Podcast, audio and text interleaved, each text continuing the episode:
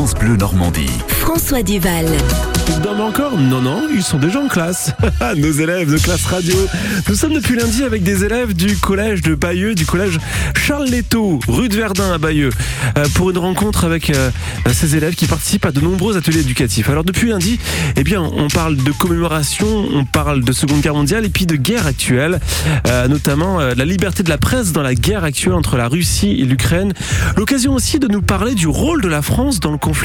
Sommes-nous trop impliqués ou pas assez, selon eux? Bonjour François. Bonjour Julia, allons, on vous écoute. L'Ukraine euh, n'est pas dans l'Union européenne, donc euh, forcément c'est- ça va se faire euh, plus lentement et du coup on pourra moins envoyer de, de soldats pour les aider et de et d'armes. euh. Les armes, c'est bien, mais s'ils n'ont plus personne pour combattre, euh, elles servent à rien, les armes. Alors aussi, il faut savoir qu'en Roumanie, donc qui est un allié à l'OTAN, qu'on est dans l'OTAN, on a envoyé des soldats, une- un régiment de, de soldats postés à la frontière ukrainienne en cas de problème. Mais il faut aussi pas oublier qu'on peut pas rentrer en guerre pour plusieurs raisons. Les États-Unis sont chefs de l'OTAN, ils nous laisseront pas rentrer en guerre. Pour moi, maintenant, faudrait être neutre parce qu'on n'a rien à faire dans cette guerre. Et euh, bah, du coup, même si on envoie des armes, par exemple à l'Ukraine, c'est-à-dire qu'on donne, euh, qu'on est un peu plus pour l'Ukraine que pour la Russie. Et pour moi, faudrait être pour, pour personne parce que c'est la Russie qui veut envahir l'Ukraine, mais nous, on n'a rien à faire dans cette histoire.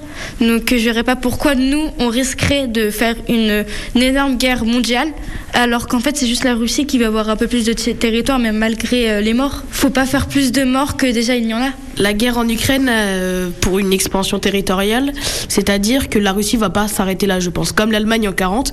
Et donc en gros, si on laisse améliorer ses territoires, je pense qu'au bout d'un moment, il va, se, bah, il va vouloir se battre contre l'OTAN.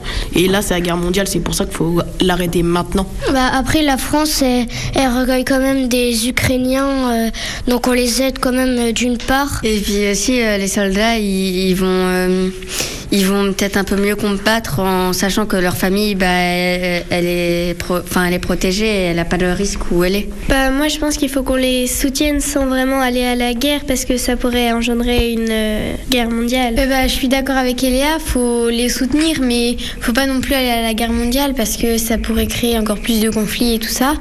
Et euh, en fait, faut, c'est important de les soutenir parce que ils partent tous les matins faire la guerre et tout ça, et donc c'est vraiment pas facile pour eux. Est-ce que vous pensez que dans ce conflit, les médias jouent leur rôle d'information?